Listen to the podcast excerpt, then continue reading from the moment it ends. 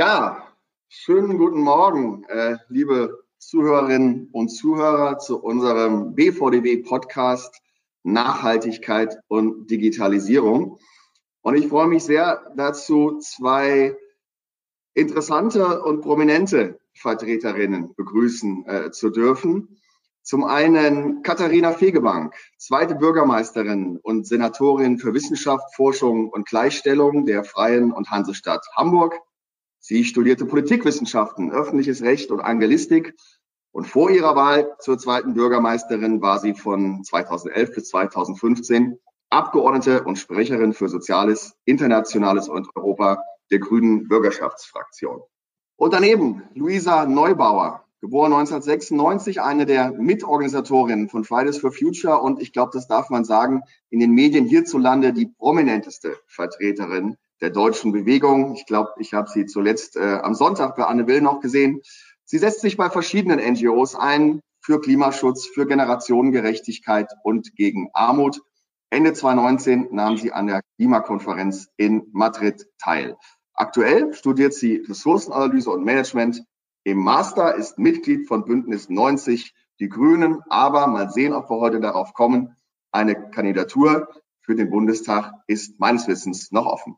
Mein Name ist Marco Jung, Geschäftsführer des Bundesverbands Digitale Wirtschaft. Wir vertreten rund 700 Unternehmen, solche, die digitale Geschäftsmodelle betreiben, aber auch solche, deren Wertschöpfung mehr und mehr auf dem Einsatz digitaler Technologien beruht. Und das werden immer mehr aufgrund der fortschreitenden digitalen Transformation der Wirtschaft insgesamt. Damit und dabei beschäftigen wir uns selbstverständlich auch mit dem Thema Nachhaltigkeit. Denn digitale Lösungen können in vielen Bereichen zu mehr Nachhaltigkeit beitragen, beispielsweise natürlich in der Mobilität oder Logistik, aber auch in vielen anderen Lebens- und Wirtschaftsbereichen. Ja, und um damit direkt ins Thema einzusteigen und auch konkret zu werden mit Blick auf Hamburg. Äh, liebe Frau Fegebank, mit welchen digitalen Werkzeugen setzen Sie sich für nachhaltige Digitalisierung digitale Transformation in Hamburg ein? Ja, erstmal moin. Ich freue mich sehr dabei zu sein. Das ist ein wahnsinnig äh, spannendes Thema und ich versuche auch gleich mal in Medias Res zu gehen und das auf zwei Ebenen zu beantworten. Die eine Ebene ist sicherlich die des äh, Bewusstseins, dass man bei all seinem Tun in der Verwaltung, im behördlichen Handeln auch das Thema der Nachhaltigkeit, der nachhaltigen Digitalisierung, auch des nachhaltigen Wirtschaftens nicht nur präsent hat, sondern auch weiß, wie man das in ganz konkretes Handeln übersetzt. Und da geht natürlich der allererste Blick auf die IT-Technologien. Natürlich verbrauchen diese auch Ressourcen, aber gleichzeitig schaffen sie eben auch Möglichkeiten, Umwelt durch Technologien zu schonen und unser Wirtschaften nachhaltiger zu gestalten. Und äh, dieses Bewusstsein für nachhaltige Digitalisierung, das fängt bei mich, für, für mich bei der Auswahl unserer digitalen Werkzeuge, also auch der Hardware an. Ähm, und da geht es natürlich ganz praktisch darum, welche Geräte nutzen wir, wie nachhaltig sind diese Geräte, wie ähm, nutze ich diese Geräte? Sprich, brauche ich äh, jedes Jahr ein neues Smartphone? Kann ich mein Handy mehrere Jahre nutzen? Oder mir vielleicht sogar ein gebrauchtes Modell kaufen. Wie werden Geräte entsorgt? Gleiches gilt für Laptops. Und äh, da möchte ich unseren städtischen äh, IT-Dienstleister Dataport, der auch für die anderen norddeutschen Bundesländer zuständig ist, einmal hier schon ins äh, Spiel bringen, die äh, richtig den Ansatz Greenit auch verfolgen, also sparen an IT und sparen mit IT. Da geht es darum, fair und nachhaltig zu beschaffen und auch den Betrieb von IT effizient zu gestalten, beispielsweise mit äh, den energieeffizienten Rechenzentren. Das ist ähm, ein führendes äh, Modell im Bereich der nachhaltigen Digitalisierung. Und äh, auch im Bereich der Beschaffung hat sich äh, Dataport da schon sehr früh auf den Weg gemacht. Was wir konkret politisch tun, ist, dass wir mit unserer Digitalstrategie, die als Querschnitt angedacht ist, auch immer gucken, wie die einzelnen Bereiche gut aufeinander abgestimmt sind und gut miteinander wirken und vor allem auch in Beziehung gesetzt werden zu den 17 Nachhaltigkeitszielen der UN, denen wir uns auch verpflichtet fühlen, den SDGs. Hier haben wir so eine doppelte Querschnittsagenda, nämlich zum einen Nachhaltigkeit wie auch Digitalisierung. Ich will ganz kurz schlaglichtartig zwei, drei Beispiele nennen, aus denen hervorgeht, dass wir da versuchen, eine Verzahnung herzustellen, ganz aktuell mit Blick auf den ITS-Kongress, der im nächsten Jahr hier in, in Hamburg stattfinden wird, äh, zum Thema äh, innovative, smarte Mobilitätssysteme haben wir jetzt ein äh, Fahrraderfassungszählsystem, äh, wo mit Wärmebildkameras ähm, an verschiedenen Punkten der Stadt äh, nachvollzogen werden kann, wie sich die ähm, die Bewegung äh, der Radfahrenden in der Stadt tatsächlich verändern, wie sie sich äh, erhöhen und wie sie dadurch auch einen Beitrag zur Mobilitätswende leisten. Wir sind im Bereich digitaler Technik, die zu Effizienzsteigerung führt, im Bereich Open Government Data unterwegs, öffentliche Dienstleistungen. Äh, das zahlt dann beispielsweise ein auf das SDG Frieden, Gerechtigkeit und starke Institutionen. Wir sind im Bereich Daten retten Leben, äh, im Raum Gesundheit und Soziales äh, unterwegs, ähm, um dort digitale Lösungen in der medizinischen Versorgung zu entwickeln. Auch das Thema hochwertige Bildung spielt dort eine zentrale Rolle.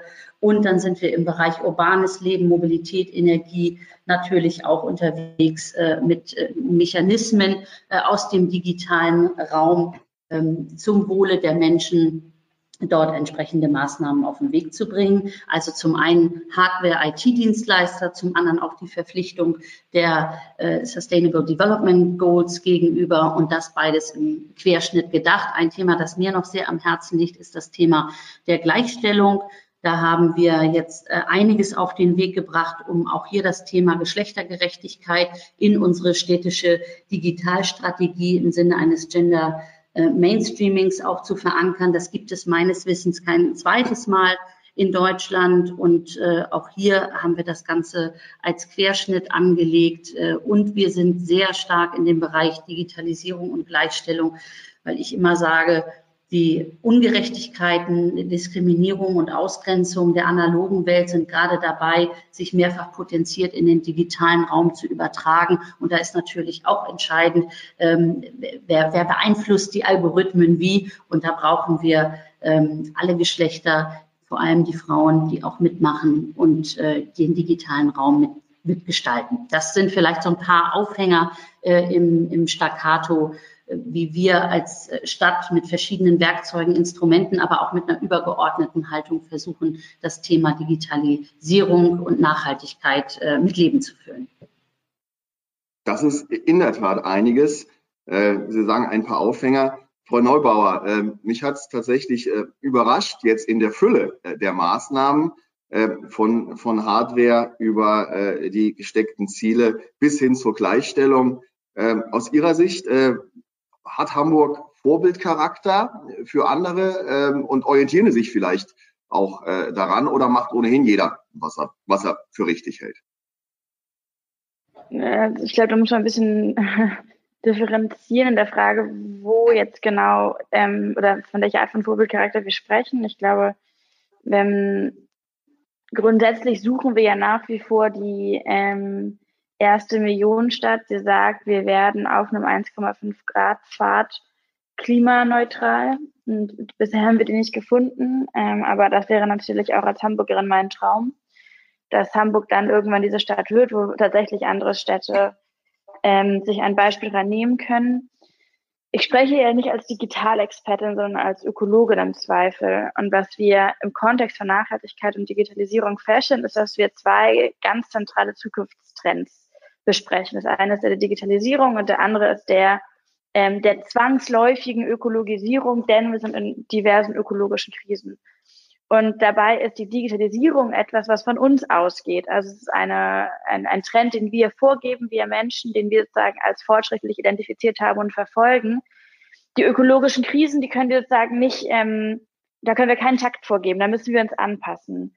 Das heißt, ähm, es ist praktisch, ähm, ja, es sind die, die planetaren Grenzen, es ist die ökologische Degradation, die eine Art Rhythmus vorgibt und auch eine Geschwindigkeit, ähm, in der gehandelt werden muss und in der man sich, in der man sozusagen ein Stück weit ähm, ja in einem zwangsläufigen Anpassungsmechanismus sich wiederfindet. Bei der Digitalisierung ist es anders. Das ist eigentlich genau andersrum. Und jetzt ist es absurderweise so, dass oftmals von der Digitalisierung gesprochen wird, als wäre es irgendwie eine gottgegebene Entwicklung, die können wir nicht aufhalten, die ist einfach da und wir müssen jetzt alles tun, um irgendwie Schritt zu halten. In der ökologischen Frage hingegen ähm, spricht man so davon, als könnte man da irgendwie ähm, noch eine Runde verhandeln, dann geht man noch mal so ein bisschen in Einkehr, dann bereitet man noch ein paar schöne Worte vor und sagt, naja, wir dürfen es nicht übertreiben und vor allem nicht so schnell und nicht so überfordernd. Und ich glaube, die, der, der, die grundsätzliche Feststellung ähm, wäre erstmal, dass man diese beiden Trends umkehren muss, also diese beiden Auseinandersetzungen, ähm, dass wir anerkennen müssen, dass wir in der Digitalisierung in einer ganz anderen Gestaltungsrolle sind als in der ökologischen Frage. Denn die Klimakrise beschleunigt sich ja so oder so, unabhängig davon, wie gut oder schlecht wir sie finden oder ob wir finden, ist eigentlich eine politische Überforderung. Ähm, und jetzt ist natürlich fantastisch, wenn man sagt, wir ähm, verstehen Digitalisierung auch als Tool, um ähm, in der Ökologisierung auf dem Weg in Richtung Klimaneutralität äh, voranzugehen. Und gleichzeitig darf man dabei eben auch nicht vergessen, dass auch Digitalisierung an sich ein Problem darstellt, wenn es darum um Serverbelastung geht, wenn es um äh, die Frage der Rohstoffe, der Ressourcen geht. Und da glaube ich, ist eine ähm, ja eine ganz grundsätzlich erstmal eine enge Verknüpfung wichtig und das kam jetzt ja auch hier ähm, schon sehr deutlich vor. Ähm, eben aber auch in der Feststellung, ähm, die Digitalisierung ist in dem Augenblick für uns Menschen eine echte Bereicherung, wenn wir sie verstehen ähm, als unverzichtbares Tool ähm, ja, Richtung Netto Null. Das klingt aber ein bisschen so, ähm, als wenn äh, die Digitalisierung ja über uns sozusagen kommt und wir sie passiv irgendwie erleben und auch wenig machen können, sollten wir sie anders gestalten, mehr gestalten. Sie haben den Vergleich mit der, mit der Ökologisierung äh, gezogen. Ja, das ist ja genau, was ich meine. Also die Digitalisierung kommt halt nicht über uns und wir sind ja die gestaltende Kraft dahinter. Wir sind ja diejenige, die sie vorantreiben, wir sagen als Gesellschaft, als Menschheit, als ähm, Digitalverbände. Ähm, wir sind jetzt sagen die, die Macherinnen und Macher dahinter und ähm, haben eine ganz andere Interventionskraft, als wir es bei der Klimakrise haben wo die mhm. Fahrtabhängigkeiten andere sind, wo die Dynamiken andere sind und wo wir im Endeffekt molekuläre Probleme und Beschleunigungen erleben, denen wir zunächst in, sozusagen in der nächsten Zeit ein bisschen ausgeliefert sind, ob wir das gut finden oder nicht, ähm, weil eben diese ähm, Verzögerungen so enorm sind. Was wir heute machen, hat dann eben erst Auswirkungen in einigen Jahren oder Jahrzehnten ganz global gedacht. Mhm. Also ich teile das, was Luisa Neubauer sagt, weil das keine Naturgewalt ist, die über uns kommt, sondern etwas, was wir selbst beeinflusst haben, selbst durch technologischen Fortschritt, durch die Notwendigkeit globaler Zusammenarbeit, durch die Optimierung von Prozessen, aber eben auch äh, mit dem Anspruch, äh, Umwelt durch Technologien zu schonen und dann im nächsten Schritt der ist äh, vielen noch nicht weitreichend genug, aber auf die Klimaneutralität dann zuzusteuern. Ähm, und das finde ich das Spannende, dass man einen großen Aktionsspielraum hat, äh, Digitalisierung in den unterschiedlichen Bereichen ähm, tatsächlich auch als Werkzeug, als ähm, Tool für CO2-Reduktion auch anzuwenden. Wenn wir über Klimakrise sprechen und über Lösungspfade, dann spielt die Digitalisierung auf dem Weg eine ganz andere Rolle. Ich begreife den Nachhaltigkeitsbegriff ähm, allerdings so weit, wie ich ihn eben definiert habe. Also begonnen im Gesundheitssystem über die Frage des äh, Zusammenlebens äh, bis äh, hin zu einer geschlechtergerechten Welt. Und wenn dort überall digitale Instrumente und ähm, mehr ist es nicht. Und das ist das Spannende, sich das zu vergegenwärtigen, dass man hier selbst im Lied ist, ja, und ähm, entsprechend abbiegen kann und auch noch die Freiheit hat, bestimmte Entwicklungen zu beschleunigen, zu verlangsamen, nachzujustieren. Ähm, und das gibt uns ja auch eine Kraft, äh, in Richtung übergeordneter Ziele hier zu wirken. Und in der Tat äh, in der Frage der, der Klimakrise und der Ziele, die wir uns äh, da setzen, verhält es sich anders. Das teile ich. Sehen Sie denn, dass Digitalisierung diesen Zielen heute schon in einem ausreichenden Maße folgt? Oder müsste da mehr passieren? Und, und wenn mehr, wer muss die treibende Kraft sein? Die Unternehmen, die Lösungen anbieten oder die, die Nachfrager, sei es die Privatwirtschaft, aber sei es auch, auch jedermann, der solche Lösungen nutzt? Also da bedingt in meinen Augen das, äh, das eine, das, das andere. Ähm, es muss allerdings eingebettet sein, auch wirklich in eine, in eine gesellschaftliche Debatte darüber, welchen Nutzen die Digitalisierung für den Einzelnen, für die Einzelne auch tatsächlich darstellt. Das mhm. ist ja kein Selbstzweck.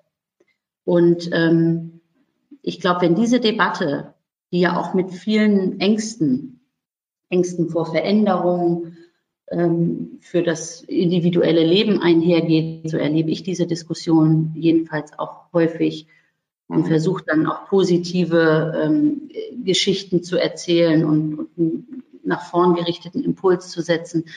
Aber das, der Rahmen muss stimmen und der muss natürlich äh, im politischen Raum äh, verhandelt werden und dann entsprechend auch mit, mit Kraft ähm, und positiven Bezug nach vorne getrieben werden. Ansonsten, ansonsten verpuffen ja auch die Effekte, eben, eben versucht habe anzudeuten, wieder mit dem sehr praktischen Bezug auf, auf das, was wir, auf das, was wir hier tun. Also wenn das Bewusstsein fehlt, wenn kein Selbstverständnis da ist, keine Haltung, äh, Digitalisierung äh, auch als, als Werkzeug äh, zu nutzen, um andere Fragen aktiv äh, aufzugreifen äh, oder zu bekämpfen im positiven Sinne, ähm, dann läuft es, läuft es ins Leere ein Stück weit. Ja. Mhm. Mhm. Frau Neubauer, ähm, zweifellos ist die Politik äh, auch hier in der Pflicht. Aus Ihrer Sicht, welche Prioritäten gilt es seitens der Politik dabei zu setzen bei der Gestaltung der Digitalisierung? Ist es äh, die reine CO2-Reduktion? Gibt es andere Ziele? Naja, auch hier erleben wir natürlich ein, ein Thema, was etwas komplexer ist als sozusagen eine, ein, ein Thema der Emissionen, sondern das geht, das hat ja auch ähm, Katharina Fegebank sehr ähm, gut schon angesprochen, um diverse intersektionale Fragen. Also wie sieht eigentlich zum Beispiel eine ähm, gendergerechte Digitalisierung aus? Wie sieht eine barrierefreie Digitalisierung aus? Wie sieht eine antirassistische Digitalisierung aus? Mhm. All das kommt ja natürlich dazu zusammen, ähm, was in dieser, was in diesen Intersektionalitäten immer ein bisschen ähm, schwierig ist und dazu wird man, glaube ich, schnell verleitet, ist praktisch dann Ökologie, Nachhaltigkeit ähm, unter so einem Sustainability ähm, Schublädchen ähm, zu verpacken und zu sagen, das ist eine Sache, um die wir uns kümmern.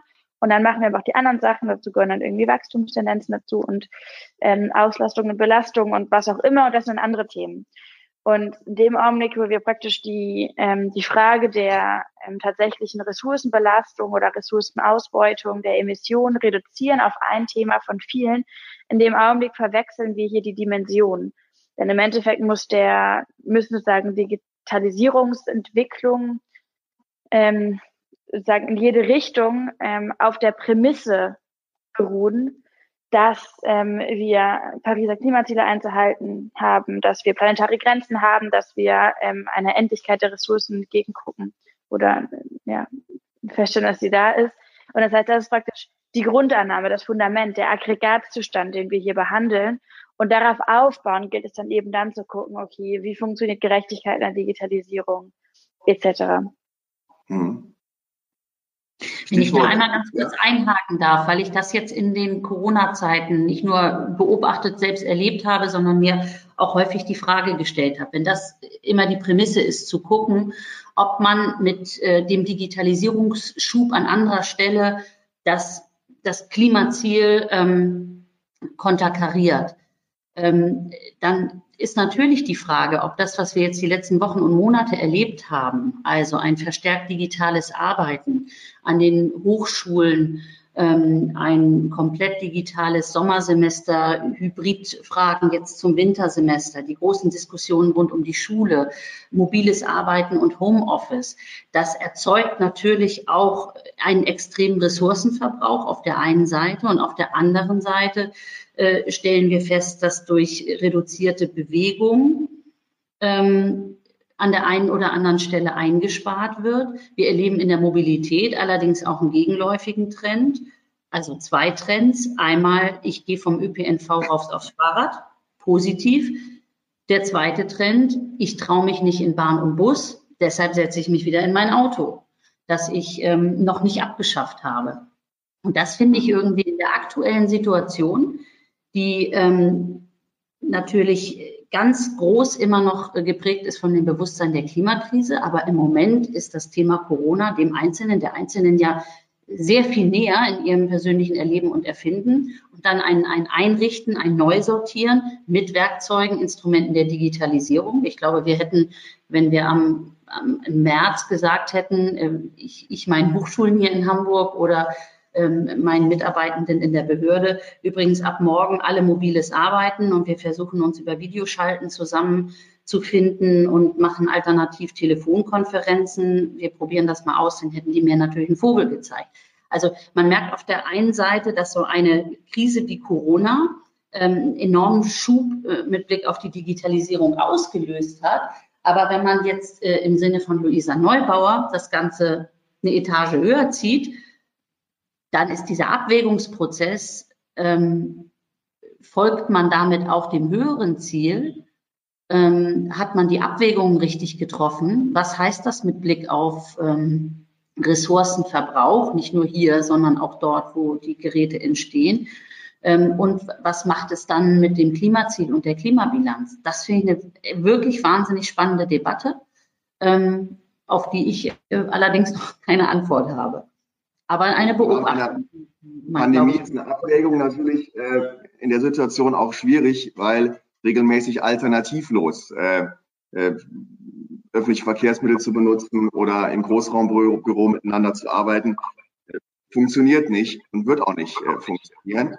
Aber was denken Sie, wenn so denn Corona überwunden ist, was wird uns davon erhalten bleiben, von diesem Brechkurs der Digitalisierung, durch den alle durch mussten, manche sind noch drin. Bleibt das so oder glauben Sie, es geht zurück zum alten Status? Meinen Sie mich oder Luisa? Äh, gerne Frau Fegebank nochmal, weil Sie davon sprachen, wie sich die Dinge in Ihrem Umfeld ja. verändert haben. Also es wird auf jeden Fall etwas ähm, nachbleiben und ähm, das finde ich auch richtig weil es natürlich auch ein Stück weit unsere bisherigen Abläufe, Prozesse, Traditionen hinterfragt.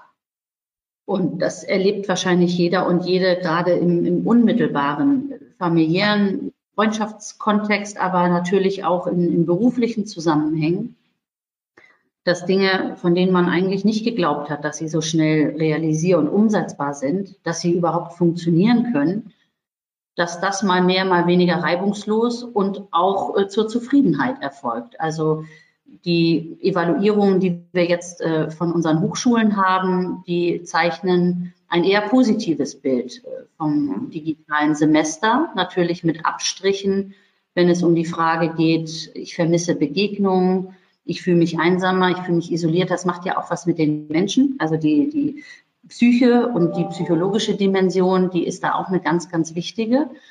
Aber ich kann mir durchaus vorstellen, dass ähm, sowohl in der Ebene Führung als auch äh, bei Mitarbeitenden im öffentlichen Dienst, Unternehmen, kleine mittelständische, einige Bereiche muss man sicherlich ausnehmen. Ja, das ist dann auch wieder eine Gerechtigkeitsfrage und äh, Debatte.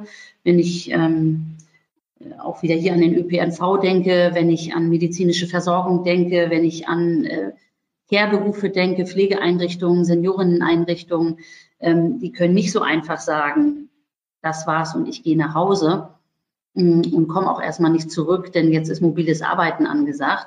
Also das ist schon auch eine gesellschaftliche Debatte, die damit einhergeht. Aber ich glaube schon, dass ähm, von den Instrumenten einiges bleiben wird und dann auch in einer hoffentlich äh, nach Corona-Zeit äh, gewinnbringend äh, für, für den Einzelnen auch eingesetzt werden kann. Wir diskutieren gerade mit unseren Hochschulen, weil ich sage, da brauchen wir jetzt echt eine Debatte. Das ist eine Art Wendepunkt. Was passiert eigentlich künftig mit dem Ort Universität und mit dem Ort Hochschule? Und finde das ganz spannend, gerade weil wir da ja auch immer längerfristige Planungen machen, was Raumbedarfe angeht, Neubauten und Sanierungen angeht. Brauchen wir das künftig noch in dem Volumen, in der Größe? Ähm, der, der, der Begegnungs-, der Lern-, der Lehr-, der Forschungsort, äh, Universität ähm, wird auch gerade sehr herausgefordert. Und diese Diskussionen zu führen, das äh, finde ich spannend. Frau Neubauer, haben Sie für sich schon eine, eine Bewertung vorgenommen, inwieweit die Corona-Pandemie gewinnbringend, das Wort ist eben gefallen, ja, aber sagen wir sich positiv oder eher negativ aufgrund der angesprochenen Verhaltensänderungen auf äh, Ihre Ziele, die Ziele von Fridays for Future, ausgewirkt hat oder lässt sich das noch nicht abschätzen? Also die Ziele von Fridays for Future sind ja die gleichen wie die der Regierung, nämlich das Pariser Klimaabkommen einzuhalten. Und auch von den Leuten, die äh, bei uns in der Regierung sitzen, in den verschiedenen Ländern. Nur, dass wir darauf plädieren, dass man es auch wirklich machen muss. Ähm, und das heißt, zum einen stellen wir erstmal fest, wir sind, in einer katastrophalen Pandemie das ist ein Desaster für die Menschen, das ist großartig gefährlich und was es vor allem absorbiert in so unglaublichen Mengen ist politische ähm, Aufmerksamkeit und gesellschaftliche Aufmerksamkeit.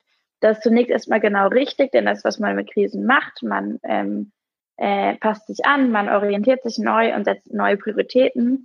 Und gleichzeitig ist natürlich die Klimakrise auch eine Krise, die sehr, sehr viel Aufmerksamkeit braucht und politische Energie braucht. Und das heißt, ähm, an der Stelle, glaube ich, kommen wir zu dem, ähm, ja, zu dem großen Problem, vor dem wir stehen. Wir müssten eigentlich mit aller Kraft, mit ganz, ganz viel Ressourcen, mit ganz viel klugen Gedanken und Gipfeln und Entscheidungsfindungsprozessen uns den Wegen hin zu, sagen, Paris-Kompatibilität Kompatibilität zu wenden. Und dafür ist gerade wenig Energie da. Und das äh, macht mir ganz, ganz große Sorgen. Und an der Stelle stellen wir eben fest, okay, wir müssen Wege finden, mehrere Krisen gleichzeitig ähm, vollends ernst zu nehmen. Ähm, denn es ist auch zu erwarten, dass auch nach der Corona-Pandemie werden wir auch andere Krisen erleben, die drohen, die Klimakrise zu überlagern. Auch da werden wir wieder ähm, konzentriert sein müssen, fokussiert sein müssen, uns darauf besinnen müssen, wie wir die Krisen holistisch angehen was wir jetzt so um einzelne Erfahrungen machen, die wir auf einmal feststellen, dass Naturräume für uns so wichtig geworden sind, dass wir die Tendenzen, die man auf den Fahrrädern erlebt, wie ähm, Katharina Fegebank das erwähnt hat, dass man auf einmal ganz anders Mobilität und Bedürfnisse und Wohlbefinden und Wohlstand auch ähm, erfährt und nachempfinden kann. Das sind, denke ich, ganz entscheidende und ganz ähm, ja, hilfreiche Erfahrungen, wenn wir zulassen, dass es sozusagen auch unsere bisherigen Weltbilder ein bisschen verrückt. Also wir haben zum Beispiel gesehen im Kontext vom Konsum. Es haben so viele Studien erfragt, wie es Menschen eigentlich damit geht, wenn die Geschäfte nicht mehr immer offen sind. Und es haben immer wieder die Mehrheit der Menschen gesagt, wir finden es eigentlich gut, dass sozusagen ein bisschen Konsumdruck von uns wegweicht. Wir finden es befreiend zu wissen, wir kaufen das ein, was wir brauchen. Und dann stellen sich da eben hinter ganz große Fragen, was sieht, wie sieht denn eigentlich Wirtschaft aus, bei der Menschen nur noch einkaufen, was sie wirklich brauchen und nicht das, was ihnen gerade so äh, verlockend entgegenblinkt. Und dann hat man sozusagen aber in dem Augenblick, wo sich die Corona-Pandemie abschwächte, wo die Läden wieder geöffnet hatten, gab es dann tatsächlich, äh, waren diejenigen, die das sozusagen weiterhin sozusagen gesponnen haben, diese Ideen weiterhin darauf, darüber nachgedacht haben, wie man damit umgehen könnte mit diesen Konsumerfahrungen, wurden regelrecht verpönt. Es ging ja darum, dass man die deutsche Wirtschaft sozusagen in Frage stellt und nicht zu wertschätzen weiß, wenn man sozusagen ganz freundlich und bescheiden ähm, anerkennt, Freunde, irgendwie müssen wir uns nochmal hier überlegen, wie viel wir eigentlich von was brauchen und welche Strukturen es darum braucht.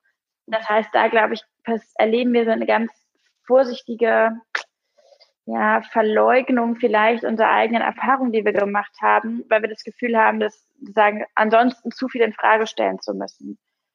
Und ähm, das, glaube ich, untergräbt im Zweifelsfall die, den Mehrwert, den wir auch aus diesen Krisenerfahrungen schöpfen können.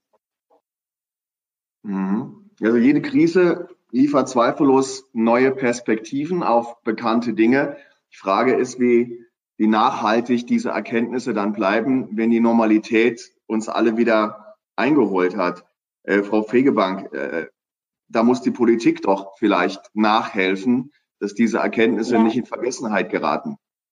Dürfte ich noch einen Moment dazu sagen, ja. weil ich glaube sozusagen, genau, also ich glaube sozusagen, man muss da vorsichtig sein, weil die Normalität holt uns ja nicht ein. Also wir schaffen ja eine Normalität.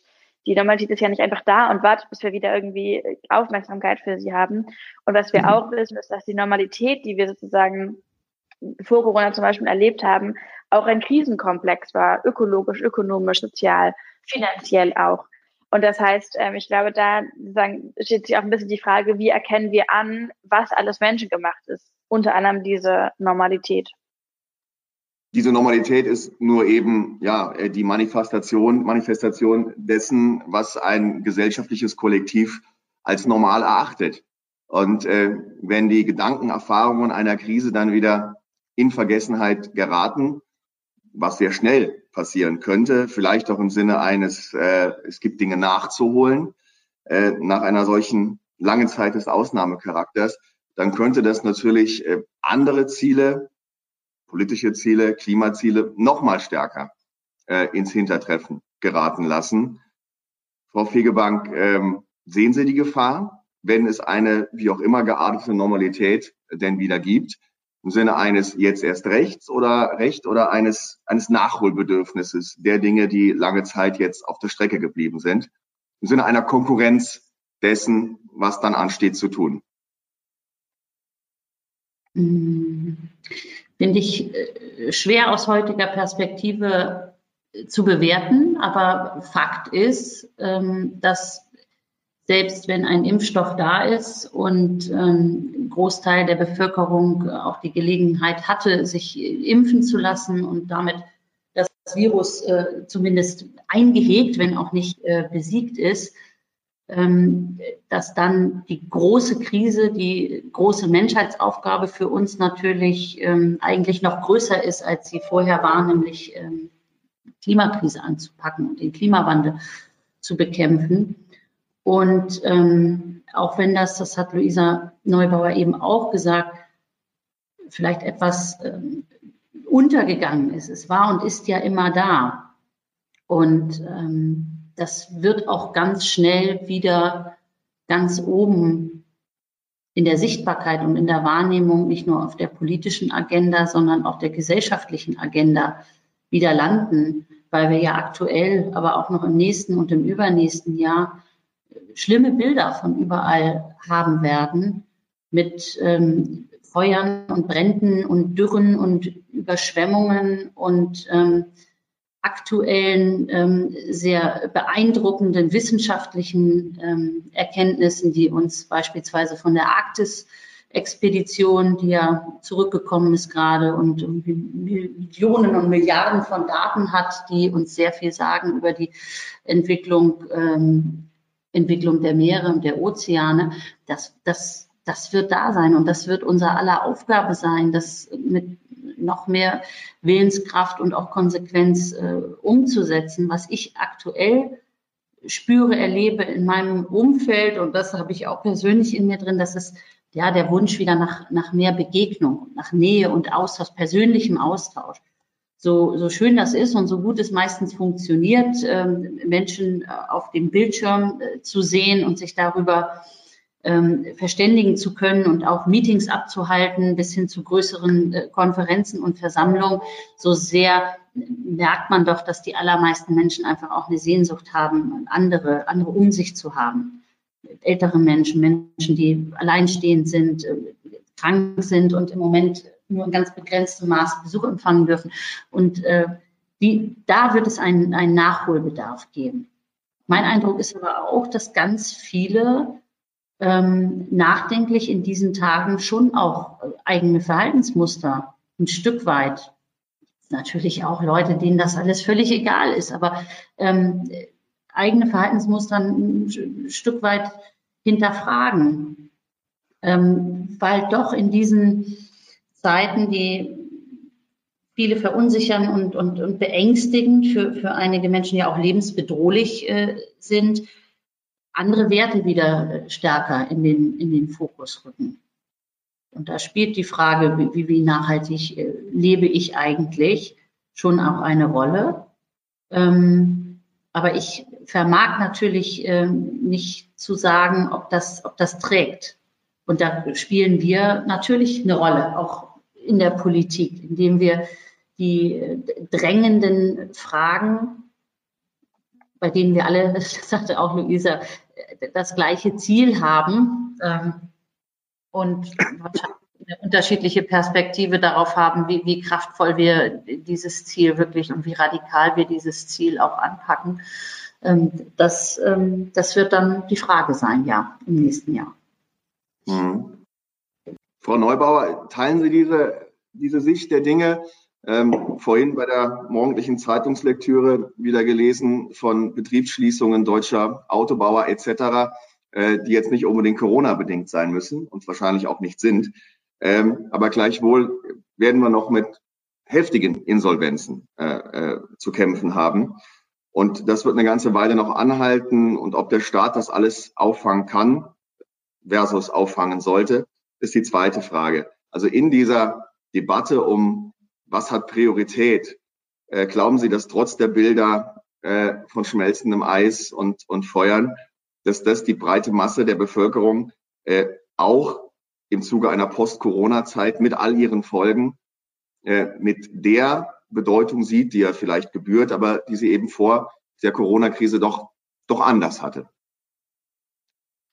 Also die Bilder vom schmelzenden Eis, das sind ja sagen, Symbolbilder für eine Klimakrise, die auch hier stattfindet und vor der sagen wir hier auch nicht äh, geschützt sind oder sowas. Und wer heute durch die Wälder läuft in Deutschland, stellt fest, dass da irgendwas nicht stimmt. Wer mit den Landwirtinnen und Landwirten spricht, spricht stellt auch fest, dass da was nicht stimmt.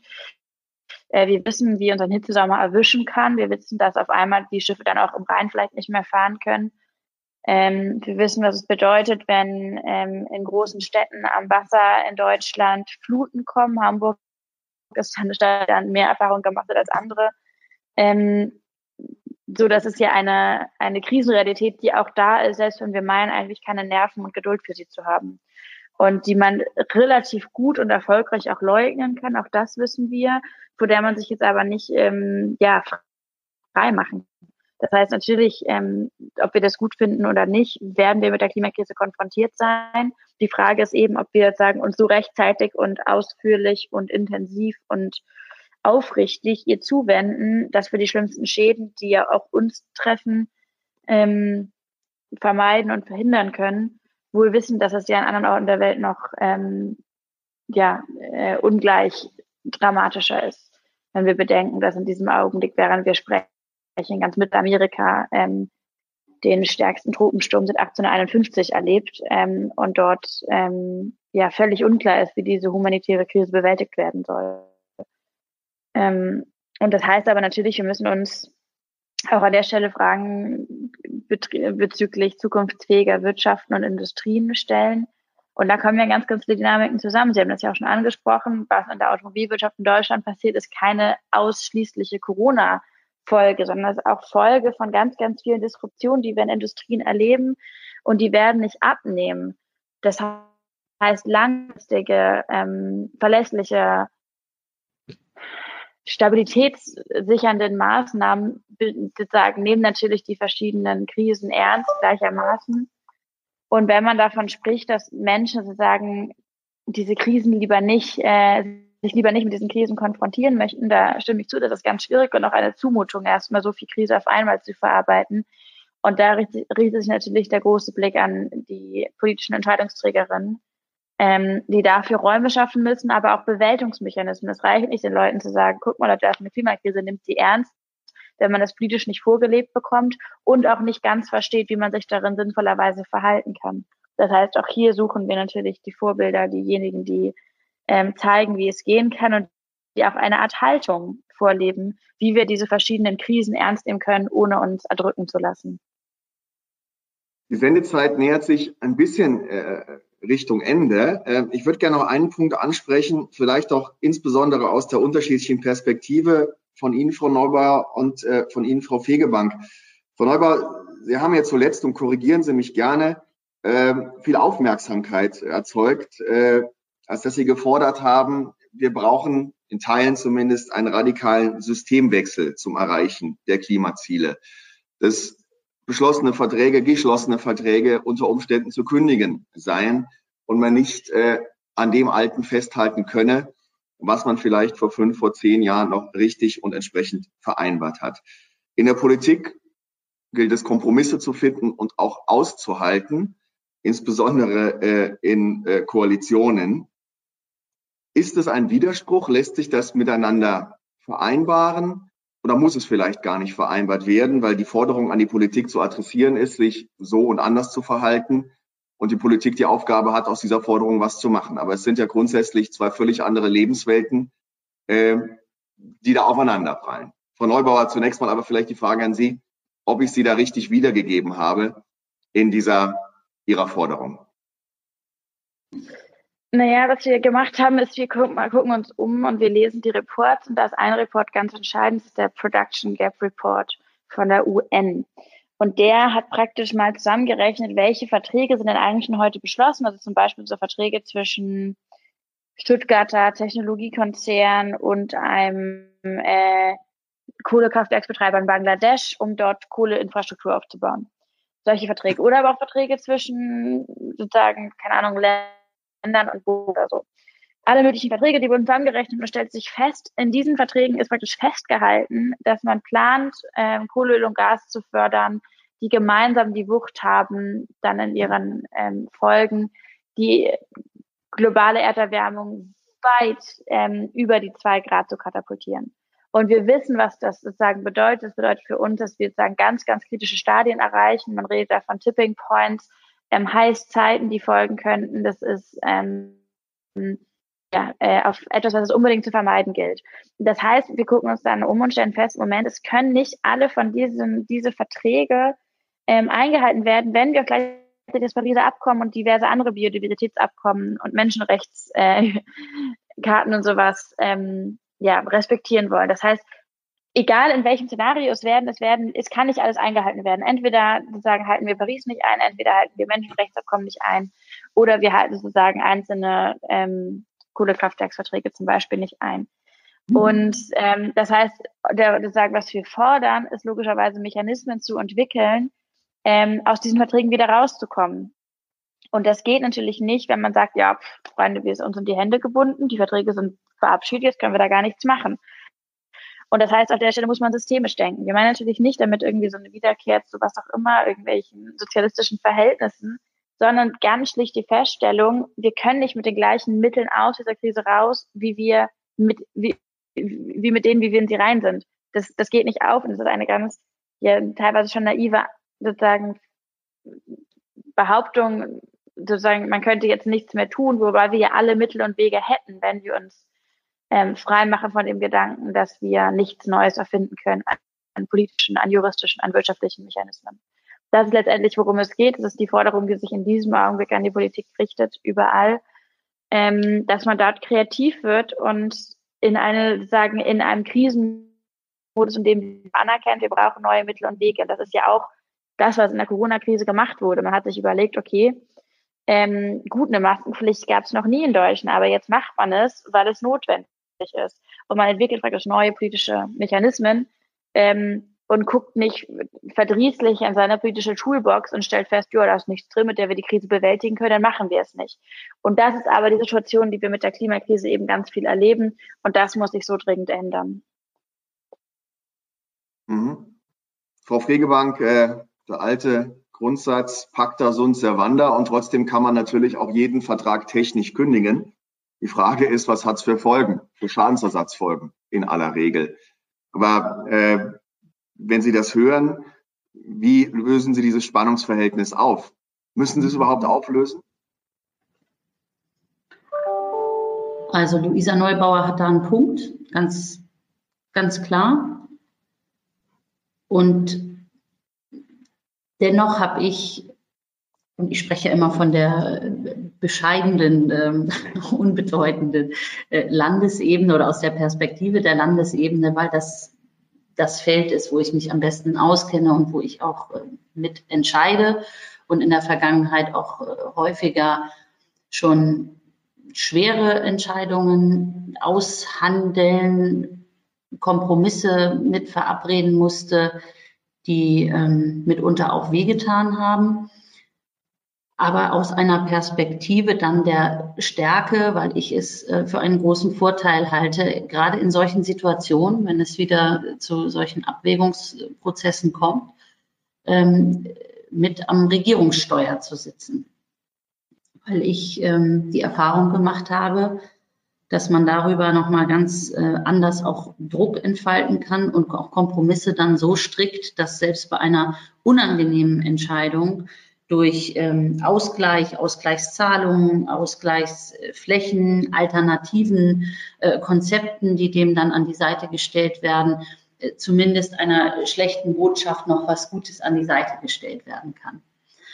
Und ähm, das ist für mich der Vorteil eines ähm, einer Regierungsverantwortung und eines, ja, wie wir jetzt auch im Vergleich zu anderen Ländern selbst in Europa sehen, stabilen, funktionierenden demokratischen Systems, wo man natürlich auch, sei es über den parlamentarischen Raum oder über einen der Koalitionspartner, genau diese Fragen, was sind das eigentlich für Verträge und passen die noch in die Zeit?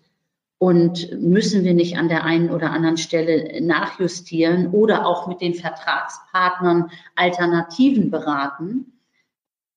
Diesen Spielraum, den hat man nur oder diese Möglichkeit hat man nur, wenn man das auch aus einer Regierungsperspektive heraus macht. Und ähm, deshalb führt das ähm, manchmal zu sehr, sehr schmerzhaften Kompromissen, die man macht. Und ich würde trotzdem immer sagen, dass das ein Weg ist, den, den ich für mich richtig finde und den ich für mich mitgehen kann. Also ich bin damals 2008 äh, Parteivorsitzende geworden als wir in eine schwarz-grüne Regierung gegangen sind, im April war es, glaube ich, oder Mai. Und im August, September äh, kam die Entscheidung damals des Gerichtes, dass wir ein neues Kohlekraftwerk zu genehmigen haben. Und dann steht man da und fragt sich, gar nicht als Regierungsmitglied, sondern damals als Parteivorsitzende von Bündnis 90 Die Grünen, war es das jetzt schon nach drei Monaten? Oder finden wir einen Weg, irgendwie mit dieser Entscheidung umzugehen? Und ich vermute, dass man aus heutiger Perspektive vielleicht noch andere Diskussionen innerhalb der Regierung, aber auch innerhalb der Stadtgesellschaft, äh, auch im parlamentarischen Raum geführt hätte. Und aus damaliger Perspektive haben wir versucht, selbst mit dieser ja, schwerwiegenden Entscheidung noch einen positiven Dreh ähm, hineinzubringen, indem wir aus der Regierung äh, heraus einen neuen äh, städtischen neues städtisches Energieunternehmen, das sich äh, allen Klima- und Nachhaltigkeitszielen äh, verpflichtet hat, ins Leben zu rufen. Oder aktuell in den Koalitionsverhandlungen jetzt vor einigen ähm, Monaten ging es bei uns auch um ähm, den Bau einer Autobahn, der schon von Bundesebene genehmigt und auch teilfinanziert ist. Mhm. Und das sind immer Fragen, wo man an einen Punkt kommt und sich die Frage stellt, ist das jetzt von, von, von solcher Relevanz für unser Tun und ist das ähm, entscheidend für, für, für unser Wirken in den, in den nächsten Jahren? Oder können wir nicht und stehen dann vom Tisch auf, wenn wir für uns beantworten, ja, das geht, das können wir nicht mittragen? Oder äh, kriegt man in dem Rahmen des Regierungshandelns andere Dinge hin, die dem Ziel, das wir gemeinsam verfolgen, gleichermaßen Rechnung tragen? Also es ist immer wieder ein sehr, sehr schwieriger Abwägungsprozess und ähm, der immer wieder neu auch bewertet werden muss. Aber die Kraft braucht man dann auch, das immer wieder neu zu bewerten und ähm, dann auch mal zwei, drei Schritte zurückzutreten und auf die Situation zu blicken, weil man ja oft so in seinem äh, Film drin ist, auch in seiner Blase drin ist, dass man vieles links und rechts dann gar nicht mehr sieht. Und sich dann zu erden, das, das ist da schon ein wichtiger Schritt. umso wichtiger, Sie haben es angesprochen, dass wir eine funktionierende Demokratie mit ihren Mechanismen haben, äh, die das aushält äh, und diese Mechanik auch belastbar bereitstellt, um die richtige, beste und vielleicht zukunftsfähigste Lösung. Wir sind am Ende unserer Zeit. Ähm, vielleicht eine kurze Frage noch, äh, off-topic des eigentlichen Themas. Wir wünschen uns alle, dass diese schwierige Zeit sehr bald vorbei ist und sie wird es eines Tages sein. Auf was freuen Sie sich, äh, liebe Frau Neubauer, liebe Frau Fegebank, am meisten, wenn die Pandemie vorbei ist? Vielleicht äh, ja ein Impuls aus dem Bauch heraus. Was vermissen Sie am meisten? Was wird das Erste sein, dass Sie dann wieder angehen? Frau Fegebank vielleicht. Ich ähm, habe in den letzten Jahren immer bei uns zu Hause eine Rumtopfparty gefeiert mit ganz, ganz, ganz vielen Gästen. Und das werden wir im nächsten Frühjahr wahrscheinlich so nicht nachholen, aber dann vielleicht eine Art Frühlingsfest. Und ich freue mich sehr, wieder schwimmen zu gehen, weil bei uns auch die Schwimmbäder gerade geschlossen sind. Frau Neubauer, haben Sie schon Pläne? ähm, ich bin mir nicht ganz sicher, wie euphorisch ich sozusagen über eine Post-Corona-Zeit reden möchte, wenn man weiß, das wird uns einfach sehr, sehr lange begleiten. Ich habe aber, ich freue mich sehr auf den Zustand, an dem ich einfach mit meiner ganzen Familie zusammen sein kann und wir nicht alle, ähm, genau, äh, die, diesen Virus im Raum stehen haben und ähm, dass wir von den Zoom-Treffen ins Real Life zurückschlüpfen können der Familie, um, auch mit den Großeltern und so. Das wäre auf jeden Fall äh, ein äh, Goal hier. Bis dahin müssen uns Lösungen wie diejenige, über die wir hier gerade miteinander sprechen, uns noch eine Weile über Wasser halten. Ich bedanke mich ganz recht, recht herzlich bei Ihnen, Frau Fegebank, bei Ihnen, Frau Neubauer, für das Gespräch, für die interessanten Impulse, äh, die weit über diesen heutigen Tag hinaus geführt werden äh, weiterhin. Und äh, bin gespannt, wie die Priorisierung der verschiedenen Krisen ausgehen wird, äh, was die nächsten Schritte sind und die nächsten Erfolge. Bleiben Sie gesund. Das Wichtigste an dieser Stelle, das ist auch eine Voraussetzung, weiterhin diese Debatten erfolgreich führen zu können. In diesem Sinne, vielen Dank. Vielen Dank, liebe Zuhörerinnen und Zuhörer, für die Aufmerksamkeit. Und äh, wenn Sie Fragen haben im Nachgang, schreiben Sie uns gerne.